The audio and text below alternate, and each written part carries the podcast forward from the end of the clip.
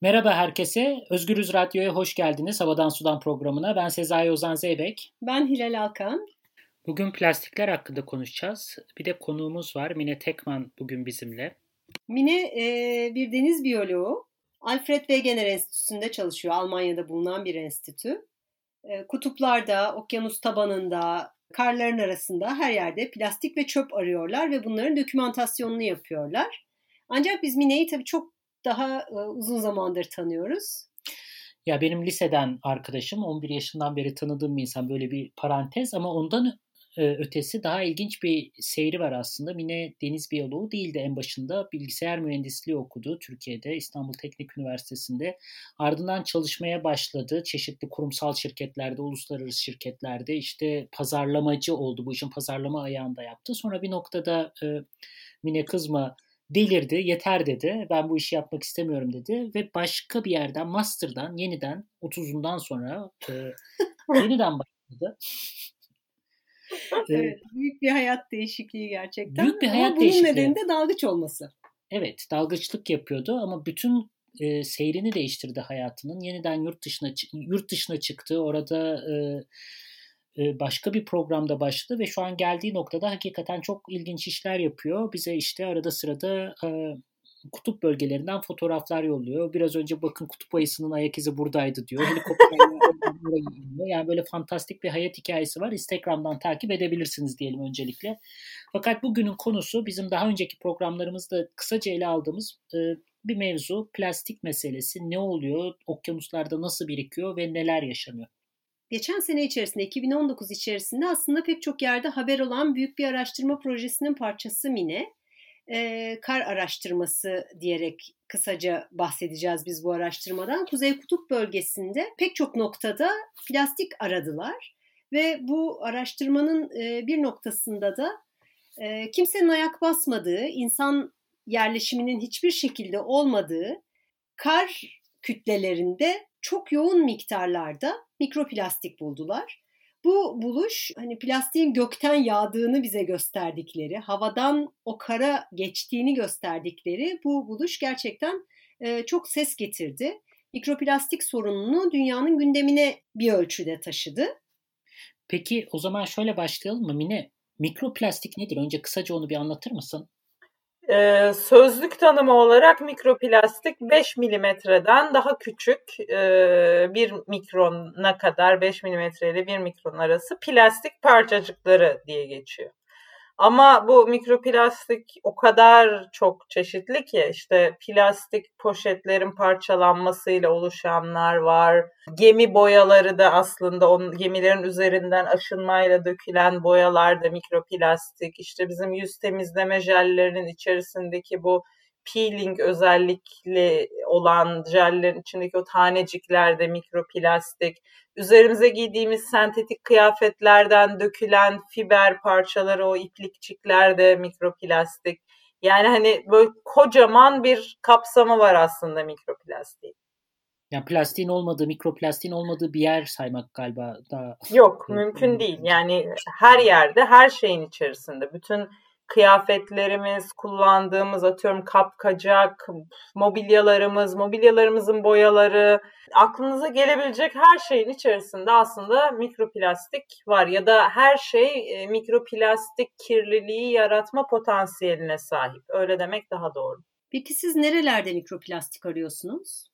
Ya biz her yerde mikroplastik arıyoruz ve nerede ararsak arayalım da buluyoruz. Yani o kar araştırmasında mesela helikopterle yüzen bir e, buz kütlesinin üzerine indik ve örnek aldık ve orada mikroplastik vardı. Yani hani sen böyle insanın yerleşim olmadığı yer dedin de öyle öyle değil yani hani yerleşimle falan oraya daha gelmeden önce hani yüzen buz kütlelerinin üzerinde mikroplastik var.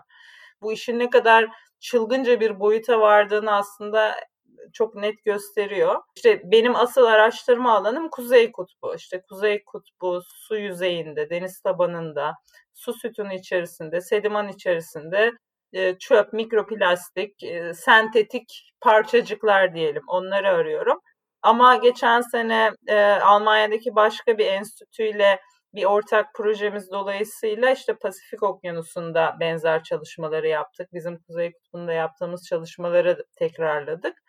E orada da tabii ki hani bu özellikle garbage patch'lerden e, bildiğimiz gibi çok fazla miktarda plastik, mikroplastik, çöp, konteyner aklınıza ne gelirse denizden topladık. Pasifik'e geçmeden bu çöp adalarına Hı-hı. geçmeden önce e, su sütunu nedir, sediman nedir? Biraz bunları bize anlatır mısın? Ekosistem kompartmanları olarak bakıyoruz biz şey çöp araştırmalarımızda. İşte su yüzeyi var. Su yüzeyinde böyle işte Marmara Denizi'nde de görürüz mesela İstanbul'da gemiyle geçerken yüzen parçacıklar var. Bu bizim için bir ekosistem. Su sütunu dediğimiz işte suyun altına indiğimizde derinleşmeye başladığında tabana kadar olan kısım bizim için su sütunu. Deniz tabanı üzerinde e, büyük çöp parçaları görüyoruz. Bu bizim için bir araştırma konusu. Bir de sediman içerisindeki yani denizin dibindeki çökelti içerisindeki mikroplastik parçacıkları bizim için bir araştırma konusu. Peki siz neyi topluyorsunuz yani? Bu hani mesela bir içindeki balıkları mı topluyorsunuz, deniz analarını mı topluyorsunuz, su örnekleri mi alıyorsunuz? Ne, nedir elinizdeki e, malzeme?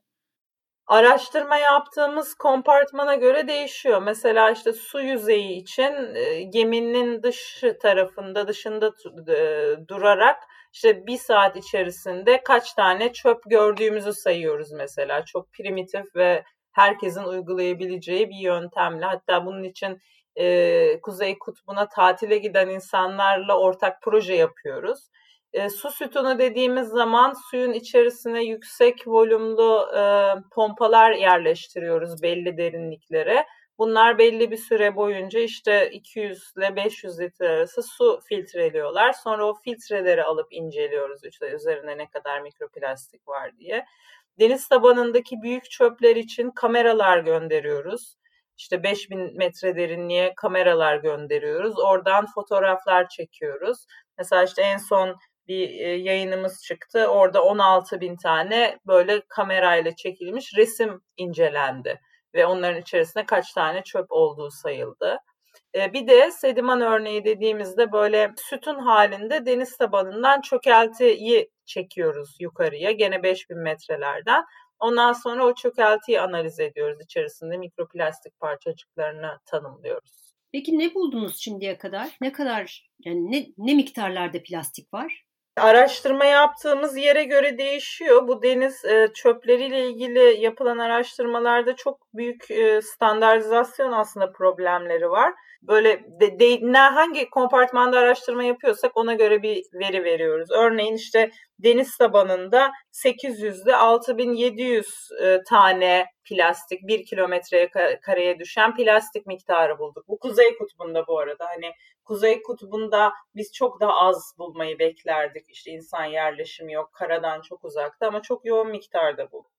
Marmara Denizi değil neticede. Kuzey Kutbu'ndan bahsediyoruz. Evet, Kuzey Kutbu'ndan bahsediyoruz. Marmara Denizi'nde ben bu su yüzeyindeki çöpleri sayma çalışmamızı gemiyle geçerken işte Kadıköy'den e, karşıya geçerken bir deneyeyim dedim. İşte normalde biz dışarıda duruyoruz. İşte atıyorum bir birkaç dakikada bir bir çöp görüyoruz ya da arka arkaya görüyoruz sonra bir dönem görmüyoruz falan. Hani sayması mümkün.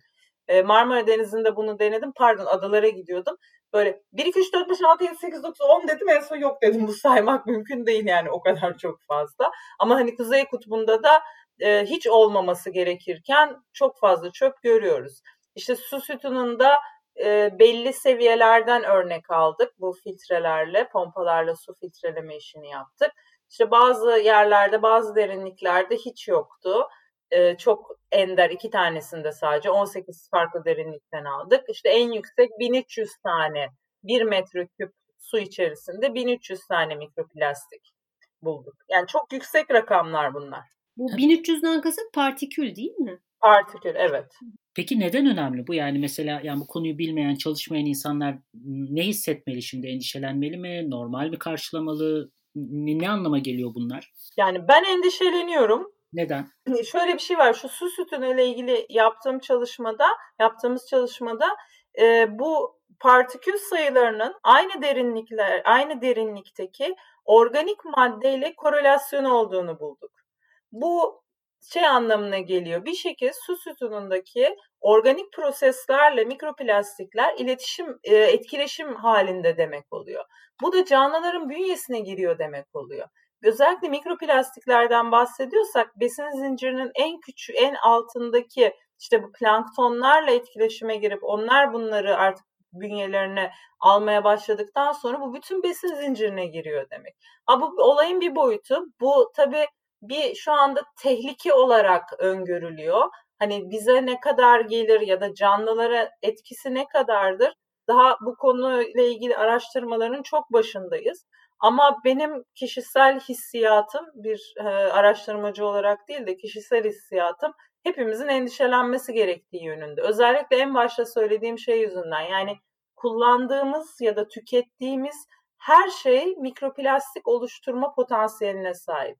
Ve biz doğaya bunu veriyoruz bir şekil. Yoktan var ediyor. Ya yoktan var ediyoruz derken hani bir şekil bir üretiyoruz bu maddeyi. Hunharca kullanıyoruz ve kullandığımız her şey mikroplastik potansiyel olma potansiyeli taşıyor. Bence bayağı aslında kötü bir senaryo, kötü bir durum şu anda içinde bulunduğumuz durum. Dolayısıyla bu hani bizim çevre kirliliği diye baktığımız zaman gördüğümüz işte e, kuşun midesinden çakmak çıktı. İşte balinanın midesi pipetlerle doluydudan filan çok daha fazlası anlamına geliyor değil mi? Tabii tabii tabii ki. Yani aslında o gözle gördüğümüz sadece bir gözle gördüğümüz bir ön vitrin kısmı işin. Ama arkasında çok daha başka hikayeler var. Yani bu plastiklerin üzerinden aşınan işte kimyasallar var. Bu kimyasallar doğaya karışıyor, denize karışıyor, canlıların bünye, bünyesine geçiyor. Yani o kuşların midesinden çıkan işte çakmaklar, balinaların içinden çıkan çöp torbaları, poşetler hani işin görünen yüzü bir de görünmeyen yüzü var. Çöp adaları ile ilgili hikaye. Şimdi çöp adaları aslında yok. Ben geçtim oradan. O yüzden çok da böyle emin olarak söylüyorum. Böyle üzerinde çıkıp yürünebilecek çöp adaları diye bir şey yok. Orada dağınık dağınık yüksek miktarda yüzen çöpler var. Şimdi bunu çöp adaları olarak beynimize kazıdığımızda ya da gözümüzün önüne geldiğinde bu bizim için üstesinden gelinebilir bir problem oluyor. E ne var? Çöp adası varsa işte oradan bir aletle geçeriz, çöpleri toplar, toplarız, hop bitti gitti. Ama hikaye bu değil. Bizim oradan aldığımız örneklerde gördüğümüz en önemli şey mikroplastik çorbası olarak örnek alıyoruz. Yani bu işte katamaran dediğimiz bir alet var. Suyun üzerinden bir ağla geçiyoruz. içindeki partikülleri topluyoruz. Sonra ucunda da böyle bir litrelik falan bir kutusu var. O kutu biz gemiye çektiğimizde mikroplastik çorbasıyla karşılaşıyoruz. Yani aslında boyut bizim gözümüzün önüne çıkarılandan çok başka bir yerde, başka tehlikeleri var ama biz bir şekilde bunu çözülebilir bir problem olarak görmeye çalışıyoruz gibi bir hissiyatım ve düşüncem var benim. O zaman doğru anlıyorsak dediğin sadece besin zincirinin üstündeki hayvanların midesinden çıkan bir şey değil, en altındaki plankton seviyesinde bile olan bir sorun, çok yaygın bir sorun, göze görünmeyen bir sorun ve çözümü de galiba o anlamda zor. Çözümü yok. Çözümü yok. Tek çözümü kirletmemek. Çünkü hani mikroplastikleri temizleyecek bir düzenek yapacağım ben deseniz mikroplastikle planktonu birbirinden ayırma şansınız yok. Hiçbir düzenekte.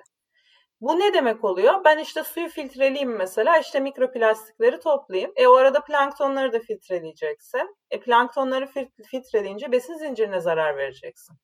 Bunun zararı bize kadar gelecek.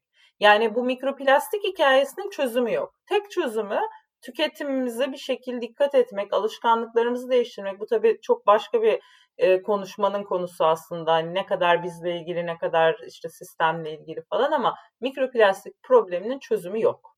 Denize çöp atmayalım. Çok o zaman e, beyhude bir cümle. Tabii tabii. O şey zaten hani e, pis insanlar plajları kirletiyorlar, denizlerimiz kirleniyor falan. O kadar işin böyle basitte indirgenmiş hali ki. Mesela plajlarda gördüğümüz çöplerin %80'i denizden geri gelenler aslında. Şehirlerde tüketilen kanalizasyonla herhangi bir yerde, herhangi bir yerde tüketilen gemilerden düşen bilmiyorum. Yani mesela bizim Kuzey Kutbu'nda bulduğumuz çöplerin işte Kuzey Avrupa'dan geldiğini bulduk Yani Kuzey Avrupa'dan sürüklenerek Kuzey Kutbu'na geliyor. Yani bu şey gibi işte korona hikayesi gibi bir yerde başladı ve bütün dünyaya yayıldı.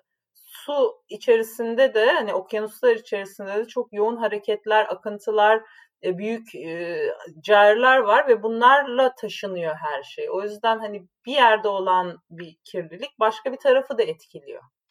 Peki Türkiye'nin gündeminde ne kadar yer ediyor mikroplastik? Yani sen bu çalışmalarını Türkiye'de e, nerelere sunabiliyorsun? Ya çok bir şey söyleyemem çünkü ben hani çok uzun zamandır da bir araştırmacı olmadığım için gözümü de Almanya'da açtım ve orada devam ediyorum. Ama Türkiye'de de çok çok fazla çalışma olduğunu biliyorum bu alanda. Planlanan çok fazla çalışma var. Uzaktan takip etme şansım oluyor. Ama tabii ne kadar hani üst düzeyde ne kadar gündemde ondan çok emin değilim açıkçası. Ama hani Türk mikroplastikler özel değil ama şeyi biliyorum işte çöplerle ilgili eylem planları şehirler bazında işte valiliklerin ve belediyelerin yönetiminde üzerlerinde çalışıldığını 2019 senesinde başladı. Ee, bir takım gelişmeler olduğunu biliyorum ama şu korona dolayısıyla belki sekteye uğramış olabilir mi bilmiyorum yani çok güncel bilgim yok. Senin bir başka çalışman daha vardı. Dünyada, dünya denizlerinde, okyanuslardaki çöp hareketlerini takip ediyordun. Hı hı. Aynı zamanda bu çöp sayma faaliyetiyle de birleşince hani dünyanın farklı yerlerinde, okyanuslarda farklı miktarlarda ve farklı çeşitlerde mi çöpler ve plastikler var? Farklı miktarlarda farklı farklı taşınma yolları var diyelim. Örneğin bu Pasifik'teki Kuzey Kutbu'nda yaptığımız çalışmalar işte Pasifik'te tekrarladığımızı söylemiştim. Mesela işte Kuzey Kutbu'nda yüzeyde saydığımız e, miktara göre işte deniz tabanında biraz daha fazla çöp var. E, ama hem yüzeyde var hem deniz tabanında var. Pasifik Okyanusu'nda mesela çok farklı bir manzarayla karşılaştık. İşte yüzeyde inanılmaz miktarda çöp var. Çok fazla sayıda. İşte mesela bir saat içerisinde 800 tane saydık. Tekrar ediyorum çöp adası değil. İnanılmaz miktarda dediğim hani sayılabilecek miktarda. Ee, ama deniz tabanına o kameraları indirdiğimizde deniz tabanında hiçbir şey göremedik. Çok enteresan geldi bize. Hani ben çok daha fazla çöp bekliyordum deniz tabanında. Hiçbir şey göremedik. Bu ne anlama geliyor? Bu işte Pasifik Okyanusu'nda bu büyük küresel akıntılar dolayısıyla işte bir şekilde yüzeyde bunlar dolanıyor, dolanıyor, dolanıyor ve bir noktada artık aşınma aşınıyor tabii ki her hareketle birlikte. Mikroplastiklere dönüşüyor diye düşünüyoruz. Ama bunun tabii en e, önemli göstergesi aldığımız çökelti örneklerinin incelem, incelemeyi bitirdiğimiz zaman ortaya çıkacak. Yani hani çok yüksek miktarlarda mikroplastik varsa çökelti içerisinde bu teorimiz desteklenmiş olacak. Ya da belki hiç deniz tabanına inmiyorlar akıntılarla o mikroplastikler tekrar dolaşıp duruyorlar. İşte Pasifik Okyanusu'nun başka bir özelliği mesela Kuzey Kutbu'nun su sütunu içerisinde çok fazla yaşam aktivitesi var. Ama Pasifik Okyanusu daha çöl bir alan. Hani bu belki bir indikatör olabilir. Bu yüzden işte çok çöl eğer mikroplastikler canlıların bünyesine giriyorsa ve bu canlıların bünyesinde deniz tabanına taşınıyorsa Pasifik Okyanus tabanında mikroplastik bulmamamız oradaki canlı yoksunluğundan olabilir. Hani bir sürü teori var ama bunları e, sonucuna ulaşmamız için önce bir analizlerimizi bitirmemiz gerekiyor. Peki Mine bu plastiklerin üretim tarihlerine dair bir veri oluşturabiliyor musunuz? Yani ne kadar eskiye giden bir problem bu? Plastiklerin üretim yılları ile birikme yılları arasında bir korelasyon falan oluşturabiliyor musunuz? 1950'de başladı plastik üretilmeye ve işte sıfırdan 380 milyon tona çıktı şu anda üretim. Buna paralel araştırmalar var. Hani miktarların bu üretime koreli olduğuna dair denizlerde bulduğumuz miktarların. Bu işin bir tarafı. Ama bizim bulduğumuz çöpleri geriye dönük bu ne zaman nerede üretilmiş, ne kadar kullanılmış, denizde ne kadar kalmış, nereden denize karışmış bu gibi bilgileri takip etme şansımız yok. Hatta bir şeyde seferde bir parça bulmuştuk. Bir bidon parçasıydı sanırım. Altında bir şey vardı, üretici adı vardı. Ben o üreticilerle iletişime geçtim. Ondan sonra işte böyle bir şey bulduk. Fotoğrafını yolladım falan. Bu çok eski dedi. 1970'lerde üretiliyordu bu logo dedi bana. Öyle bir cevap verdi. Hani 30 senedir 40 senedir denizde Ama şeyi bilemiyoruz tabii. Hani onun ne zaman denize geç karıştığını bilemiyoruz. Bir de çoğu parça plastik çöp o kadar e, eskimiş oluyor ki üzerindeki hiçbir yazı kalmıyor. İşte üzerine canlılar yapışmış oluyor. Hani bizim onu analiz edip de bu işte 30 senedir denizde, 20 senedir denizde falan deme şansımız yok. Nerede, hangi bölgede bulduğumuz önemli, ne kadar güneş ışığına maruz kaldığı önemli, ne kadar dalgaya, rüzgara maruz kaldığı önemli. Çok fazla parametre var. O yüzden de bu plastik araştırmaları çok zor. Hani kaynağına gitmemiz çok zor bizim bu bulduğumuz çöpleri. Bugünlerde ama yeni bir çöple daha karşı karşıyayız değil mi? Maskeler. Ya evet, evet, evet. Bu böyle şey gözüyle bakıyorum bir çöp araştırmacısı gözüyle sokakta yürüyorum. İşte her birimizin yüzünde bu maskelerden var ve dünya çapında bu böyle. Ve bunlar belli periyotlarla değiştirmemiz gereken maskeler ve bunlar çöp oluyor. Çöp olarak bir yerde birikmeleri gerekiyor bunların. İşte bunlar ne olacak? Ya yakılacak ya da çoğunlukla şeylerde çöp toplama alanlarında birikecek ve çok devasa yani düşünsenize herkes işte 2-3 saatte bir ya da hadi günde bir olsun bu maskeyi değiştirdiğini varsayalım. Çok korkunç miktarlarda çöp üretiyoruz şu anda. Maske çöpü üretiyoruz. Bunun etkileri nasıl olacak? Bu Covid daha uzayacak gözüküyor. Bayağı korkunç bir senaryo. Yani bu sadece hani gördüğümüz maske kısmı. Bu maskeler tamamen sentetik bu arada de, de biraz önce söylediğim gibi mikroplastik olma potansiyelini taşıyor.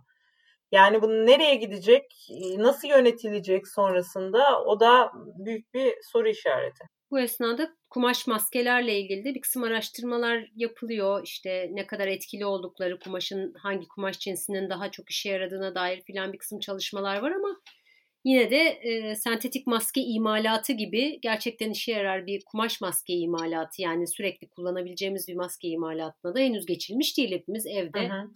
elimizden geldiğince bir şeyler yapmayı deniyoruz. Evet evet yani. yani ben yapmayı denedim çok başarılı olmadım mesela çok kalın yapmışım nefes alamadım içerisinde. Hani keşke böyle bir doğru düzgün bir guideline'ımız şeyimiz olsa da yön göstericimiz olsa da biz de ona göre bari evde diksek diyeceğim ama çok da bir bilgi yok o konuda da. Evet maalesef. Almanya'da bu arada terziler bayağı aktif. İnsanlar kendileri yapıyor. Yani böyle şey sentetik maske çok daha az görüyordum ben sokaklarda. Evet herkes orada kumaş maske kullanıyor ve onu yıkıyor ve tekrar takıyor filan. Ya öyle bir yandan da öte yandan da bu maskeyle ilgili bir sürü kişi şey diyor işte yok yanından açık kalmayacak, yok üstünden açık kalmayacak, altından açık kalmayacak. Yani Covid ile ilgili, koronavirüsle ilgili bilgilerimiz o kadar kısıtlı ki o yüzden neyin doğru neyin yanlış olduğunu çok da öngöremiyoruz açıkçası. Ya da kişisel olarak ben çok öngöremiyorum. Hangi maske daha iyidir, nasıl maske dikmek gerekir, nasıl kullanmak gerekir. Hani bir maske takıyoruz ama yok kenarından açıklık kaldı mı, yok üstünden bilmem bir şey oldu mu bilmiyorum. Çok çok muallakta şu anda her şey. Ama her durumda bütün bu maskeler yani takmak zorunda olsak bile e, başka bir zamanda başka bir yerde bir bedel ötede, ödetecek başka canlılar. Tabii ki, tabii ki, tabii ki. Yani ödetmeme şansı yok. Özellikle deniz kuşları. Çünkü maskelerin büyük bir çoğunluğu denize de gidebiliyor. Ve deniz kuşları da böyle denizden bir şeyler toplayıp yuva yapmayı çok seviyorlar. Ben şey çalışmalarım dolayısıyla Almanya'nın kuzeyinde bir Helgoland diye bir ada var. Orada uzun dönem kaldım e, oradaki işte yamaçlardaki kuşların yuvaları ağzına kadar plastik dolu. Şey bu denizde denizcilerin kullandığı plastik halatlar var ya onların parçalarından yuva yapıyorlar. Zaman zaman büyük ipler de büyük e, ipçikler de topluyorlar. Kaç tane yavruyu o iplere asılı dolanıp ölmüş gördüm mesela orada. Yani özellikle deniz kuşları, büyük canlılar çok fazla etkilenecek bu maske kirliliğinden. Süremizin sonuna geldik maalesef. Çok çok teşekkür ediyoruz Mine. İç karartıcı bir sohbet oldu. evet ya ben konuşunca böyle iç karartıcı konuşuyorum ama daha da hani nasıl daha iyi iç karartmayacak bir şekilde anlatabilirim bilmiyorum. Benim dünyamda bayağı karanlık çünkü. Sen e, işte kariyer değişikliği yapıp e, daha böyle dalmakla ilgili bir şeyler yapacağın zaman sevinmiştik. Bize renkli renkli balık fotoğrafları gönderecek. Benim de aslında planım oydu. Dalayım renkli renkli balıkları sayayım falan gibi bir planım vardı. Bir şekilde kendimi çöplerin arasında buldum.